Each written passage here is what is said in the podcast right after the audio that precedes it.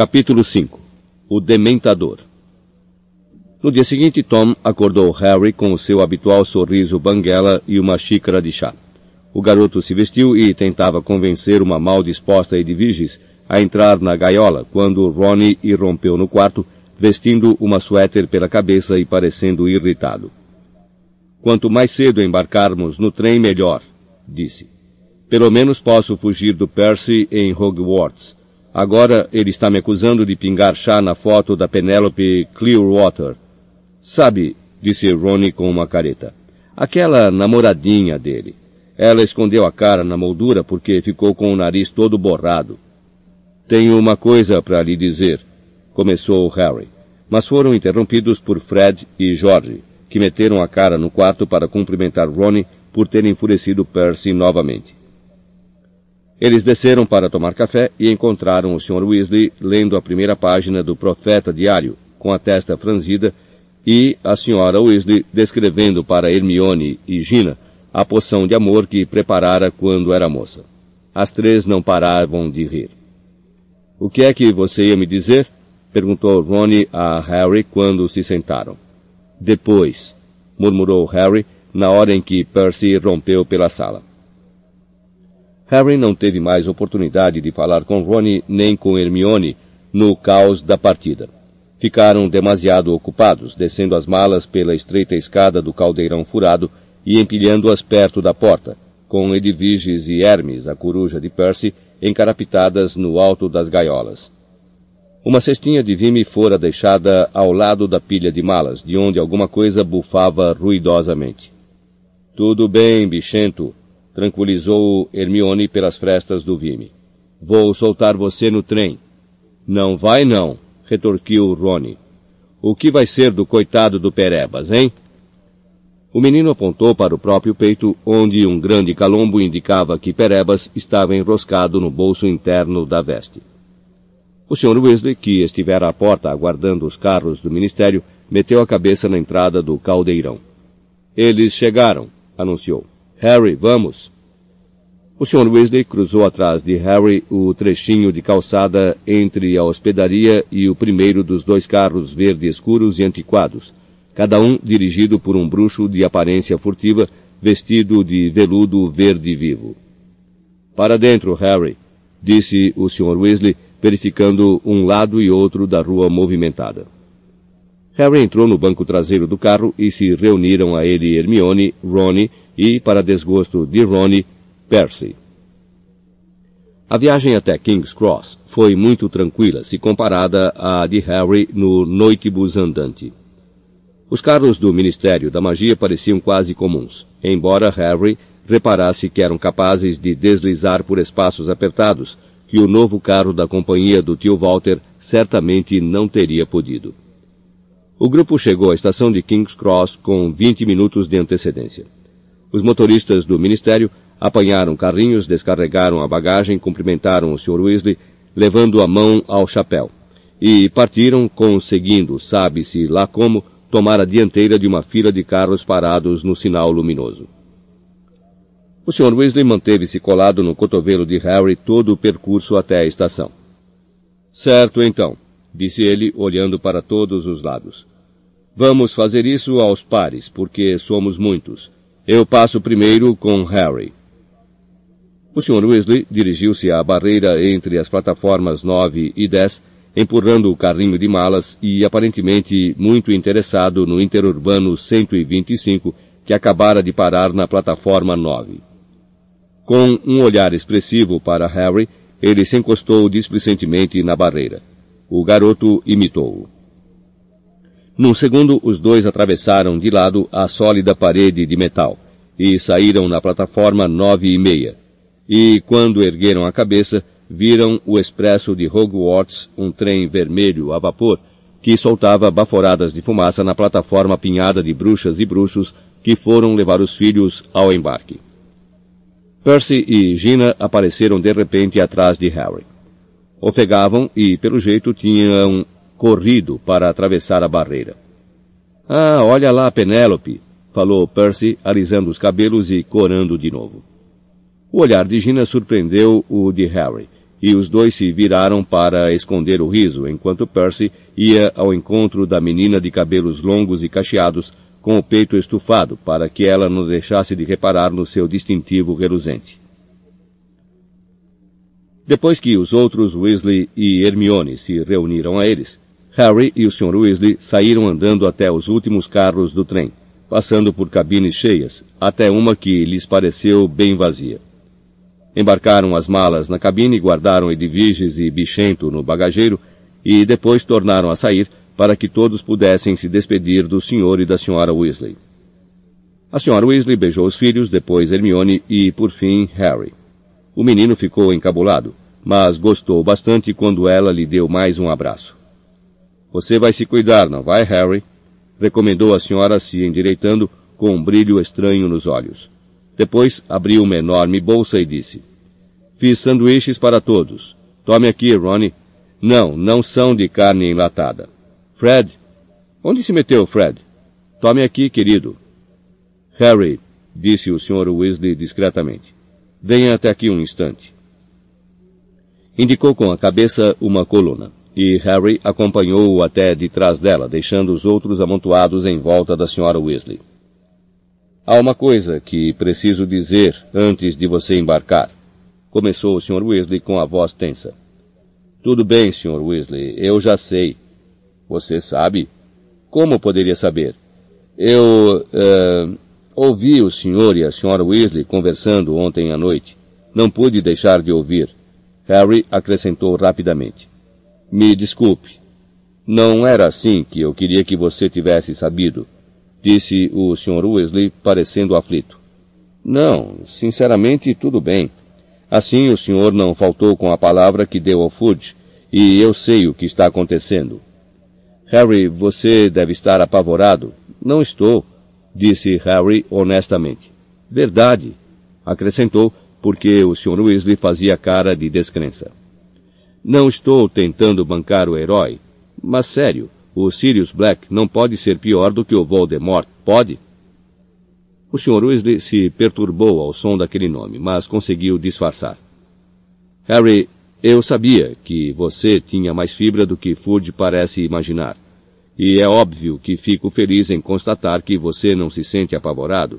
Mas, Arthur, chamou a Sra. Weasley, que agora tocava os garotos para embarcar no trem.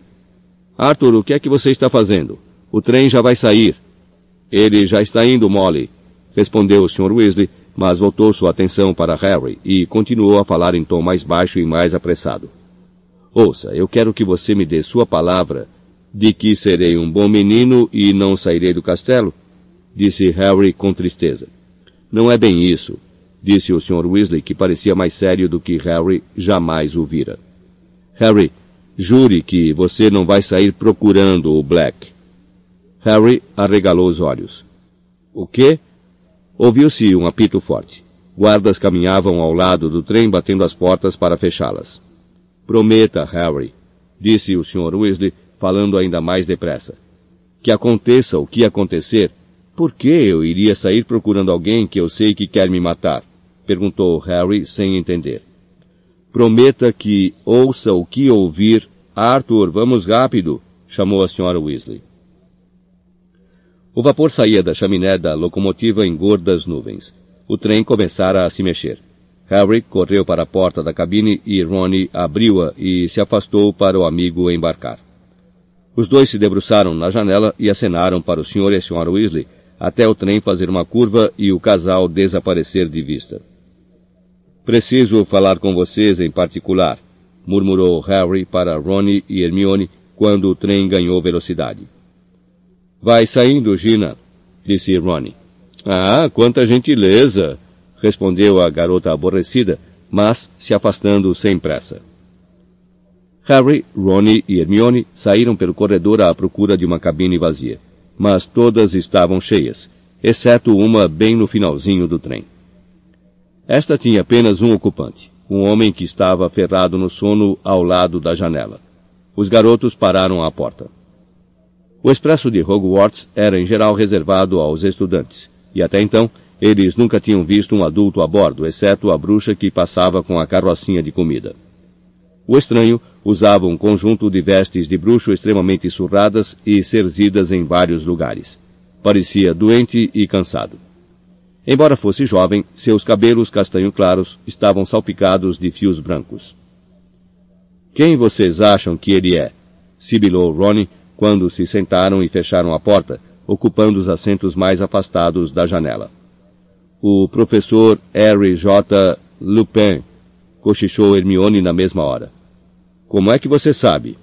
Está na maleta, respondeu a menina apontando para o bagageiro acima da cabeça do homem, onde havia uma maleta gasta e amarrada com vários fios de barbante caprichosamente trançados. O nome Professor R. J. Lupin estava estampado a um canto em letras descascadas. Que será que ele ensina? perguntou Ronnie, amarrando a cara para o perfil pálido do homem. É óbvio, sussurrou Hermione. Só existe uma vaga, não é? Defesa contra as artes das trevas. Harry, Ronnie e Hermione já tinham tido dois professores nessa matéria, e ambos só duraram um ano letivo. Corriam boatos de que o cargo estava enfeitiçado. Bem, espero que ele esteja à altura, disse Ronnie em tom de dúvida. Dá a impressão de que um bom feitiço acabaria com ele de vez, não acham? Em todo caso, Ronnie virou-se para Harry. O que é que você ia nos dizer? Harry contou toda a conversa entre o Sr. e a Sra. Weasley e o alerta que aquele senhor acabara de lhe dar. Quando terminou, Ronnie olhava abobado e Hermione cobrira a boca com as mãos. Finalmente a menina baixou as mãos e disse, Sirius Black fugiu para vir atrás de você? Ah, Harry, você vai ter que tomar muito, mas muito cuidado. Não vai sair por aí procurando encrenca, Harry. Eu não saio por aí procurando encrenca, respondeu Harry irritado.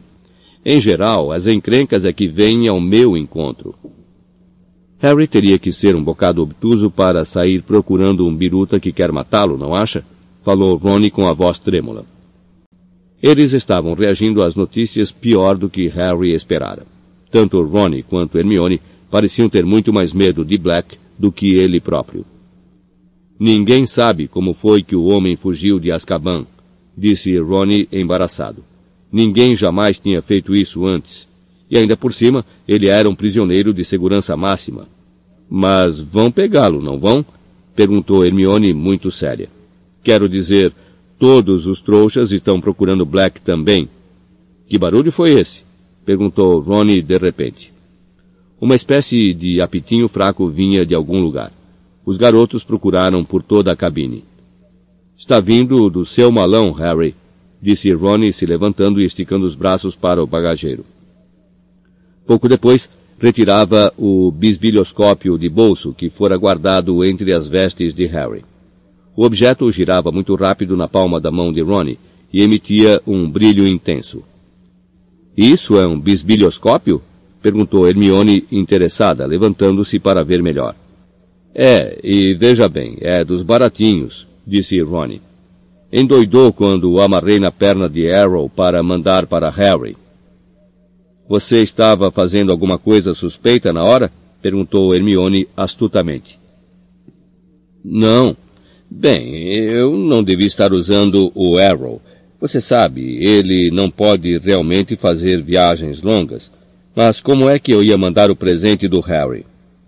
Ponha-o de volta no malão aconselhou Harry enquanto o bisbilhoscópio continuava a apitar baixinho. Senão vamos acordar o homem. O menino indicou o professor Lupin com a cabeça. Ronnie enfiou o bisbilhoscópio dentro de um par de meias velhas do tio Walter, particularmente horrendas, o que abafou o som. Depois fechou a tampa do malão. Não se preocupe, querida, disse a bruxa, entregando a Harry uma montanha de bolos de caldeirão. Se ele tiver fome quando acordar, vou estar lá na frente com o maquinista. Suponho que ele esteja dormindo, disse Ronnie baixinho quando a bruxa fechou a porta da cabine. Quero dizer, ele não morreu, não é? Não, está respirando, sussurrou Hermione, pegando o bolo de caldeirão que Harry lhe passava. Talvez o professor Lupin não fosse uma ótima companhia, mas sua presença na cabine dos garotos tinha suas vantagens. No meio da tarde, bem na hora em que a chuva começou a cair, embaçando os contornos das colinas ondulantes por que passavam, os meninos ouviram novamente passos no corredor, e surgiram à porta as três pessoas que eles menos gostavam no mundo. Draco Malfoy, ladeado pelos seus asseclas, Vicente Crabbe e Gregório Goyle. Draco Malfoy e Harry eram inimigos desde que se encontraram na primeira viagem de trem para Hogwarts. Malfoy, que tinha uma cara desdenhosa, pálida e pontuda, era aluno da Sonserina. Jogava como apanhador no time de sua casa, a mesma posição de Harry no time da Grifinória. Crabbe e Goyle pareciam existir para fazer o que Draco mandava. Eram grandes e musculosos. Crabbe, mais alto, tinha um pescoço muito grosso e um corte de cabelos de cuia. Os cabelos de Goyle eram curtos e espetados, e seus braços compridos como os de um gorila. Ora, vejam só quem está aqui, disse Draco naquela sua voz arrastada, abrindo a porta da cabine. Potinho e Fuinha. Crab e Goyle riram feito trasgos. Ouvi dizer que seu pai finalmente pôs as mãos no ouro neste verão, disse Malfoy. Sua mãe não morreu do choque? Ronnie se levantou tão depressa que derrubou a cesta de bichento no chão. O professor Lupin soltou um pequeno ronco. Quem é esse aí? perguntou Draco, dando automaticamente um passo atrás ao ver Lupin.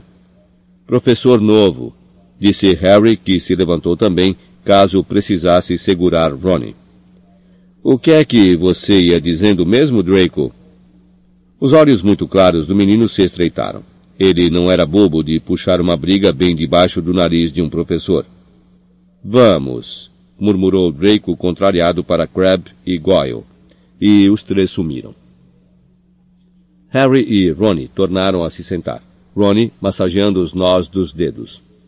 Não vou aturar nenhum desaforo de Draco este ano, disse cheio de raiva. Estou falando sério. Se ele disser mais uma piadinha sobre a minha família, vou agarrar a cabeça dele e... Ronnie fez um gesto violento no ar. Ronnie! Sibilou Hermione, apontando para o professor Lupin. Cuidado! Mas o professor Lupin continuava ferrado no sono. A chuva engrossava à medida em que o trem avançava mais para o norte. As janelas agora iam se tornando um cinza sólido e tremeluzente, que gradualmente escureceu até as lanternas se acenderem nos corredores e por cima dos bagageiros.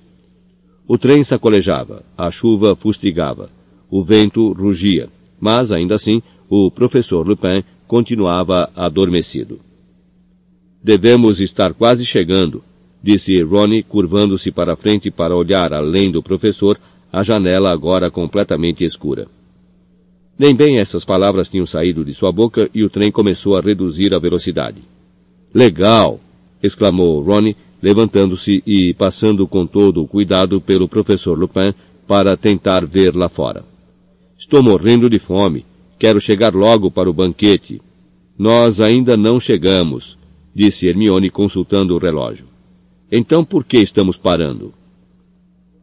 O trem foi rodando cada vez mais lentamente. Quando o ronco dos pistões parou, o barulho do vento e da chuva de encontro às janelas pareceu mais forte que nunca. Harry, que estava mais próximo da porta, levantou-se para espiar o corredor. Por todo o carro, cabeças curiosas surgiram à porta das cabines. O trem parou completamente com um tranco, e baques e pancadas distantes sinalizaram que as malas tinham despencado dos bagageiros. Em seguida, sem aviso, todas as luzes se apagaram, e eles mergulharam em total escuridão. O que é que está acontecendo? Ouviu-se a voz de Ronnie às costas de Harry. Ai! exclamou Hermione. Ronnie, isso é o meu pé! Harry voltou ao seu lugar às apalpadelas. Vocês acham que o trem enguiçou? Não sei. Ouviu-se um barulho de pano esfregando o vidro, e Harry viu os contornos difusos de Ronnie desembaciando um pedaço da vidraça da janela para espiar. Tem uma coisa se mexendo lá fora, disse ele. Acho que está embarcando gente no trem. A porta da cabine se abriu repentinamente e alguém caiu por cima das pernas de Harry, machucando-o. Desculpe, você sabe o que está acontecendo? Ai, desculpe. Oi, Neville, disse Harry, tateando no escuro e levantando o colega pela capa. Harry, é você? O que é que está acontecendo? Não tenho ideia. Senta. Ouviu-se um sibilo forte e um ganido de dor. Neville tentara se sentar em cima do bichento. Vou perguntar ao maquinista o que é que está acontecendo. Ouviu-se a voz de Hermione. Harry sentiu a amiga passar por ele. Ouviu a porta deslizar e em seguida um baque e dois berros de dor. Quem é? Quem é? Gina? Mione? O que é que você está fazendo? Estava procurando Ronnie. Entra aqui e senta. Aqui não, disse Harry depressa. Eu estou aqui. Ai, disse Neville. Silêncio, ordenou uma voz rouca de repente. O professor Lupin parecia ter finalmente acordado. Harry ouviu movimentos no canto em que ele estava. Ninguém disse nada. Seguiu-se um estalinho e uma luz trêmula inundou a cabine. Pelo que viam, o professor estava empunhando um feixe de chamas. Elas iluminavam um rosto cansado e cinzento, mas seus olhos tinham uma expressão alerta e cautelosa. Fiquem onde estão, disse com a mesma voz rouca e começou a se levantar lentamente segurando as chamas à sua frente. Mas a porta se abriu antes que Lupin pudesse alcançá-la. Parado à porta, iluminado pelas chamas trêmulas na mão do professor, havia um vulto de capa que alcançava o teto. Seu rosto estava completamente oculto por um capuz. Harry baixou os olhos depressa, e o que ele viu provocou uma contração em seu estômago. Havia uma mão saindo da capa, e ela brilhava, um brilho cinzento de aparência viscosa e coberta de feridas, como uma coisa morta que se decompusera na água. Mas foi visível apenas por uma fração de segundo. Como se a criatura sob a capa percebesse o olhar de Harry, a mão foi repentinamente ocultada nas dobras da capa preta.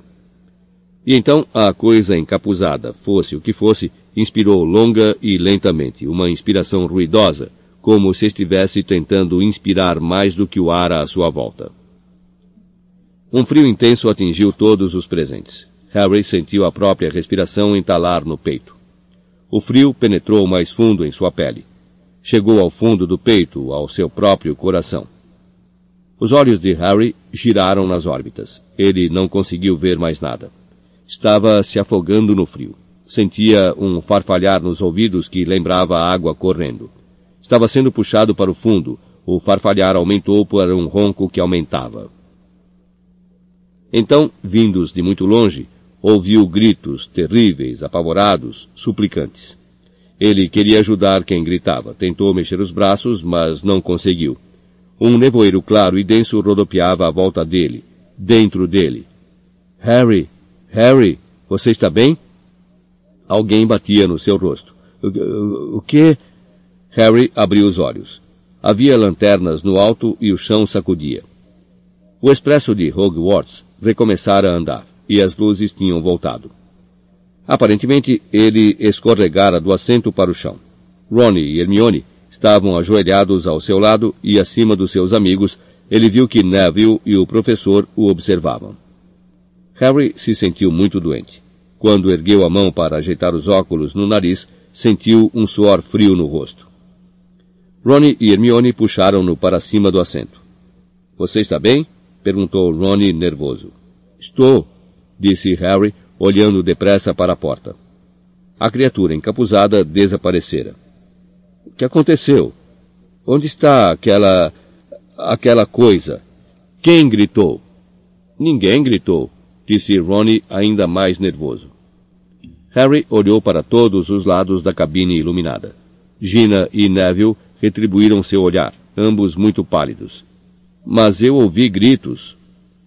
Um forte estalo assustou os meninos. O professor Lupin partia em pedaços uma enorme barra de chocolate.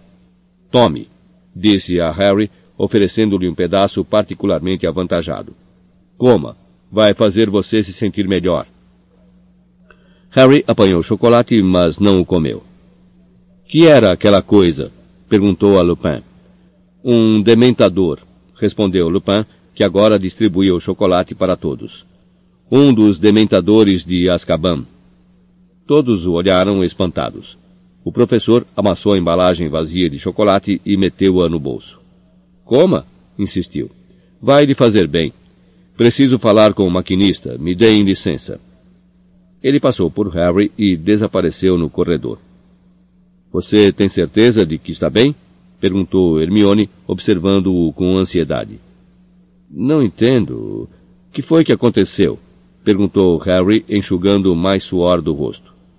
Bem, aquela coisa, o dementador, ficou parado ali olhando, quero dizer, acho que foi, não pude ver o rosto dele. E você. Você. Pensei que você estava tendo um acesso ou coisa parecida, disse Ronnie, que conservava no rosto uma expressão de pavor. Você ficou todo duro, escorregou do assento e começou a se contorcer. E o professor Lupin saltou por cima de você, foi ao encontro do dementador, puxou a varinha, contou Hermione, e disse, Nenhum de nós está escondendo Sirius Black dentro da capa. Vá! Mas o dementador não se mexeu. Então Lupin murmurou alguma coisa, e da varinha saiu um raio prateado contra a coisa, e ela deu as costas e se afastou como se deslizasse. Foi horrível, disse Neville numa voz mais alta do que de costume. Vocês sentiram como ficou frio quando ele entrou? Eu me senti esquisito, disse Ronnie, sacudindo os ombros, desconfortável. Como se eu nunca mais fosse sentir alegria na vida. Gina, que se encolhera a um canto parecendo quase tão mal quanto Harry, deu um solucinho. Hermione aproximou-se e passou um braço pelas costas da menina para consolá-la. Mas nenhum de vocês caiu do assento? perguntou Harry sem graça. Não, disse Ronnie, olhando para Harry ansioso outra vez.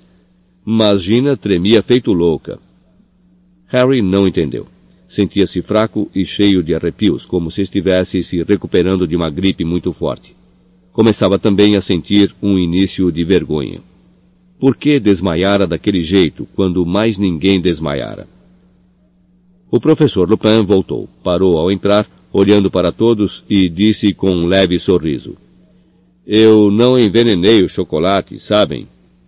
Harry deu uma dentada e, para sua grande surpresa, sentiu de repente um calor se espalhar até as pontas dos dedos dos pés e das mãos. Vamos chegar a Hogwarts dentro de dez minutos, disse o professor Lupin. Você está bem, Harry? O menino não perguntou como é que o professor sabia seu nome. Muito bem, murmurou ele constrangido. Ninguém falou muito durante o resto da viagem. Por fim, o trem parou na estação de Hogsmeade e houve uma grande correria para desembarcar. Corujas piavam, gatos miavam e o sapo de estimação de Neville coachou alto debaixo do chapéu do seu dono. Estava frio demais na minúscula plataforma. A chuva descia em cortinas geladas. Alunos do primeiro ano por aqui, chamou uma voz conhecida. Harry, Ron e Hermione se viraram e depararam com o vulto gigantesco de Hagrid no outro extremo da plataforma, fazendo sinal para os novos alunos, aterrorizados, se aproximarem para a tradicional travessia do lago. Tudo bem, vocês três? gritou Hagrid sobre as cabeças dos alunos aglomerados.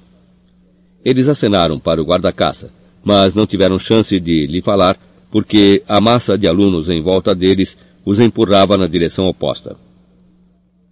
Harry, Ron e Hermione acompanharam o resto da escola pela plataforma e desceram para uma trilha enlameada, cheia de altos e baixos, onde no mínimo uns cem coches os aguardavam, cada qual, Harry só podia supor, puxado por um cavalo invisível, porque os garotos embarcaram em um, fecharam a porta e o veículo saiu andando aos trancos e balanços, formando um cortejo.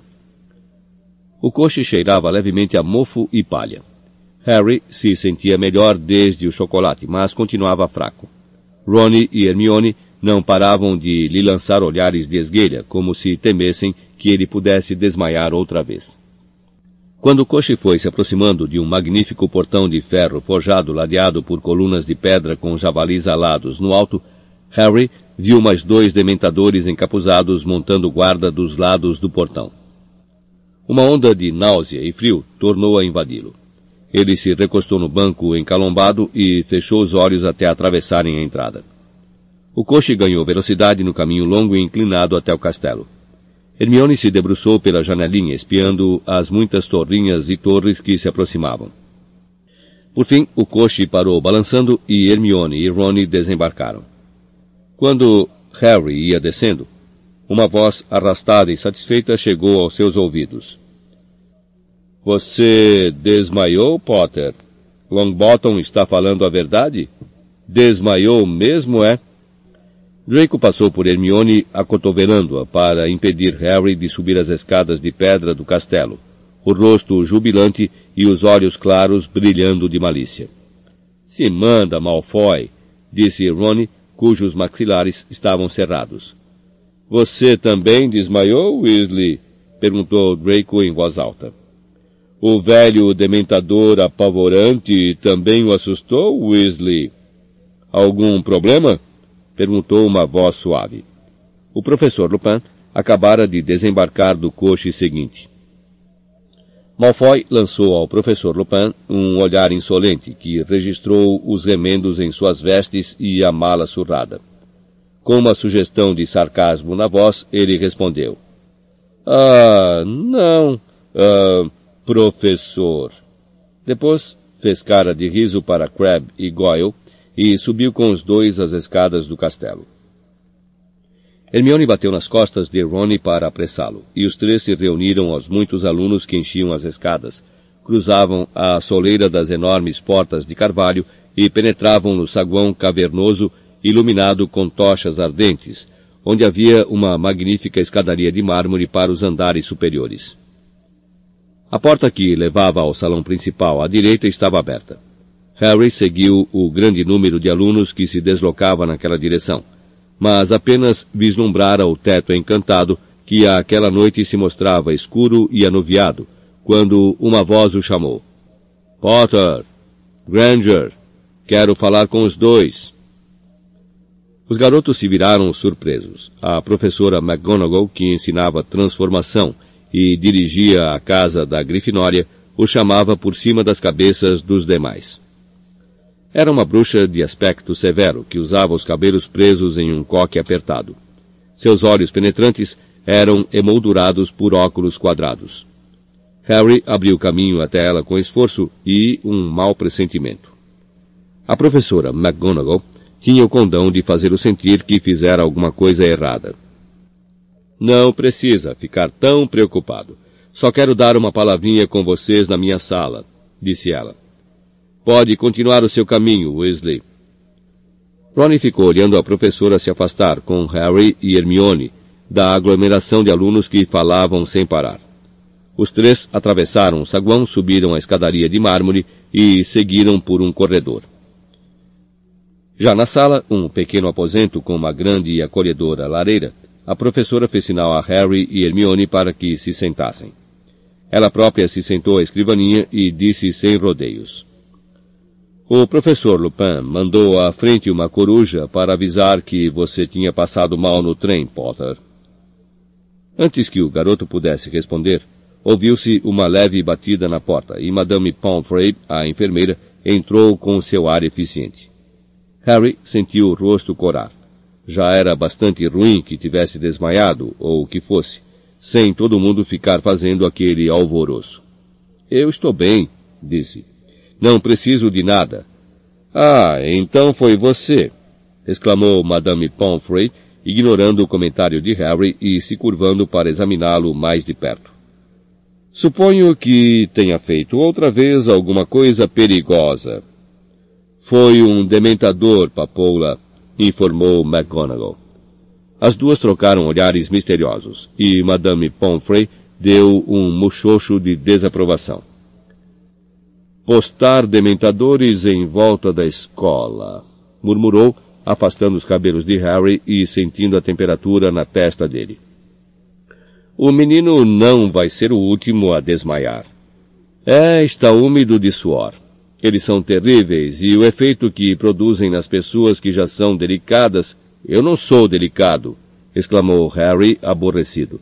Claro que não é, disse Madame Pomfrey distraída. agora tomando o seu pulso.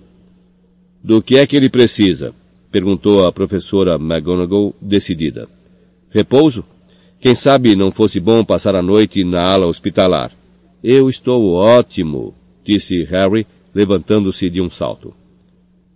A ideia do que Draco iria dizer se ele tivesse que ir para a ala hospitalar foi uma tortura. Bem, ele devia, no mínimo, tomar um chocolate, disse Madame Pomfrey, que agora tentava examinar os olhos de Harry. Já comi chocolate, disse ele. O professor Lupin me deu. Deu a todos nós. Deu, foi? exclamou a bruxa enfermeira em tom de aprovação. Então, finalmente, conseguimos um professor de defesa contra as artes das trevas que sabe o que faz. Você tem certeza de que está se sentindo bem, Potter? perguntou a professora McGonagall bruscamente. Estou, respondeu Harry. Muito bem. Por favor, esperem aí fora enquanto dou uma palavrinha com a senhorita Granger sobre sua programação para o ano letivo. Depois podemos descer juntos para a festa. Harry saiu para o corredor com Madame Pomfrey, que seguiu para a ala hospitalar, resmungando sozinha. Ele só precisou esperar uns minutinhos. Hermione apareceu com um ar muito feliz, acompanhada pela professora, e todos desceram a escadaria de mármore para o salão principal. Havia um mar de chapéus cônicos e pretos. Cada uma das compridas mesas das casas estava lotada de estudantes, os rostos iluminados por milhares de velas que flutuavam no ar acima das mesas.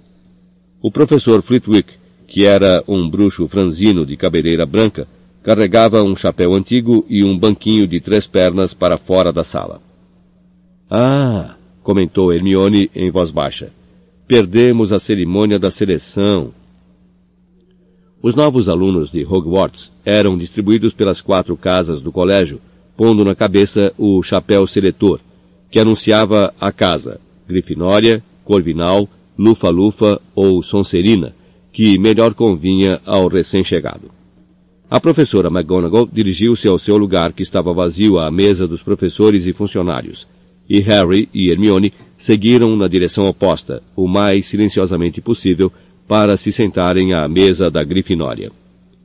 As pessoas viraram a cabeça para olhá-los passar pelo fundo do salão, e alguns apontaram para Harry. Será que a história do seu desmaio ao topar com o dementador se espalhara com tanta rapidez?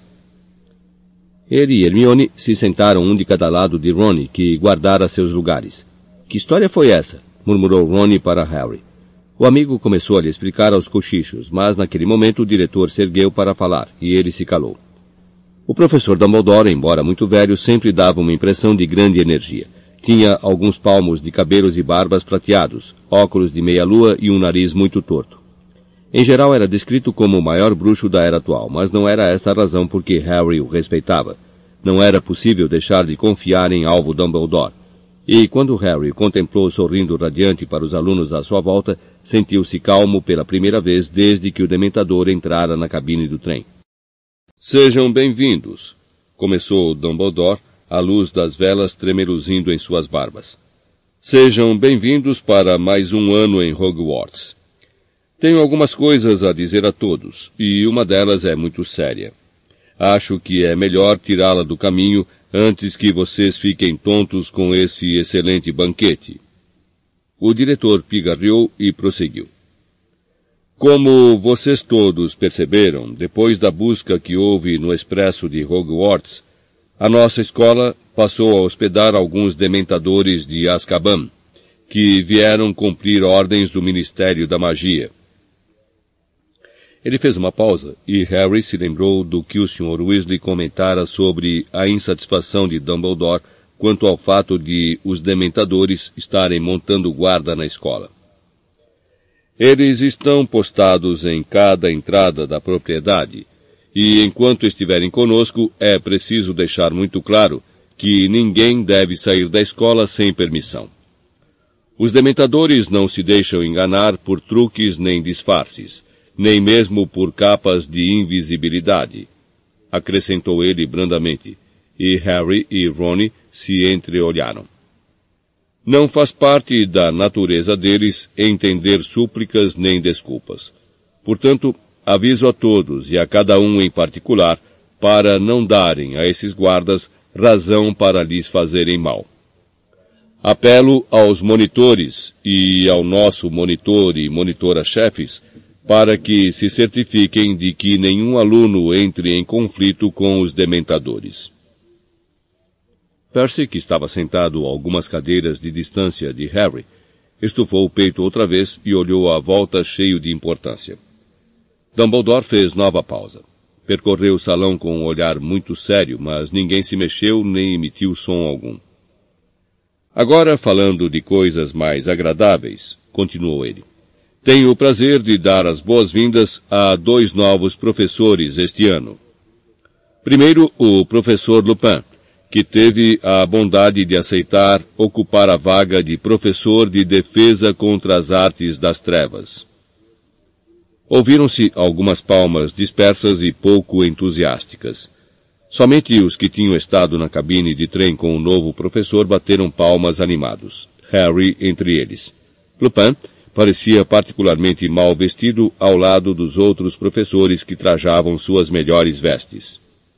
Olha a cara do Snape, sibilou Ronnie ao ouvido de Harry. O olhar do professor Snape, mestre de poções, passou pelos professores que ocupavam a mesa e se deteve em Lupin. Era fato sabido que Snape queria o cargo de professor de defesa contra as artes das trevas. Mas até Harry, que o detestava, se surpreendeu com a expressão que deformou o seu rosto macilento. Era mais do que raiva, era desprezo. Harry conhecia aquela expressão bem demais. Era a que Snape usava sempre que o avistava. Quanto ao nosso segundo contratado, continuou Dumbledore, quando cessavam as palmas mornas para o professor Lupin.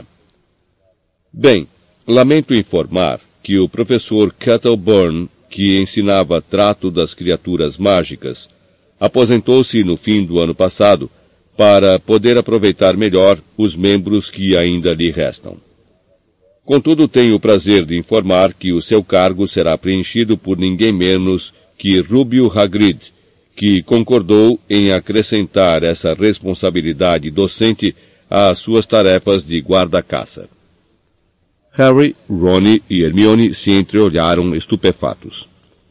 Em seguida, acompanharam os aplausos, que foram tumultuosos principalmente à mesa da Grifinória. Harry se esticou para frente para ver Hagrid, que tinha o rosto vermelho rubi, os olhos postos nas mãos enormes, e o sorriso largo escondido no emaranhado de sua barba escura. Nós devíamos ter adivinhado, berrou Ronnie dando socos na mesa. Quem mais teria nos mandado comprar um livro que morde? Os três garotos foram os últimos a parar de aplaudir, e quando o professor Dumbledore recomeçou a falar, eles viram que Hagrid estava enxugando os olhos na toalha da mesa. Bem, acho que de importante é só o que tenho a dizer. Vamos à festa. As travessas e taças de ouro diante das pessoas se encheram inesperadamente de comida e bebida. Harry, de repente faminto, se serviu de tudo o que conseguiu alcançar e começou a comer. Foi um banquete delicioso. O salão ecoava as conversas, os risos e o tilintar de talheres. Harry, Ron e Hermione, porém, estavam ansiosos para a festa terminar para poderem conversar com Hagrid. Sabiam o quanto significava para ele ser nomeado professor. O guarda-caça não era um bruxo diplomado, fora expulso de Hogwarts no terceiro ano por um crime que não cometera. Harry, Ron e Hermione é que tinham limpado o seu nome no ano anterior. Finalmente, quando os últimos pedaços deliciosos de torta de abóbora tinham desaparecido das travessas de ouro, Dumbledore anunciou que era hora de todos se recolherem, e os meninos tiveram a oportunidade que aguardavam. Hagrid! exclamou Hermione quando se aproximaram da mesa dos professores. Graças a vocês, disse Hagrid, enxugando o rosto brilhante de lágrimas no guardanapo e erguendo os olhos para os garotos. Nem consigo acreditar. Grande homem, o Dumbledore, veio direto à minha cabana quando o professor Kettleborn disse que para ele já chegava. É o que eu sempre quis. Dominado pela emoção, Ele escondeu o rosto no guardanapo e a professora McGonagall tocou os meninos para fora. Harry, Ron e Hermione se reuniram aos outros colegas da Grifinória que ocupavam toda a escadaria de mármore, e agora, muito cansados, caminharam por mais corredores e mais escadas até a entrada secreta para a torre da Grifinória. Uma grande pintura a óleo de uma mulher gorda vestida de rosa perguntou-lhes: A senha? Já estou indo, já estou indo, gritou Percy lá do fim do adjuntamento. A nova senha? Fortuna Major.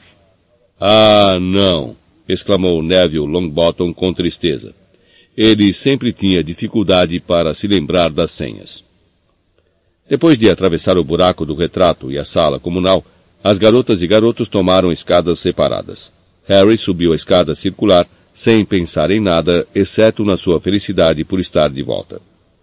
Quando chegaram ao dormitório redondo com as camas de colunas que já conheciam, Harry, olhando a toda volta, se sentiu finalmente em casa.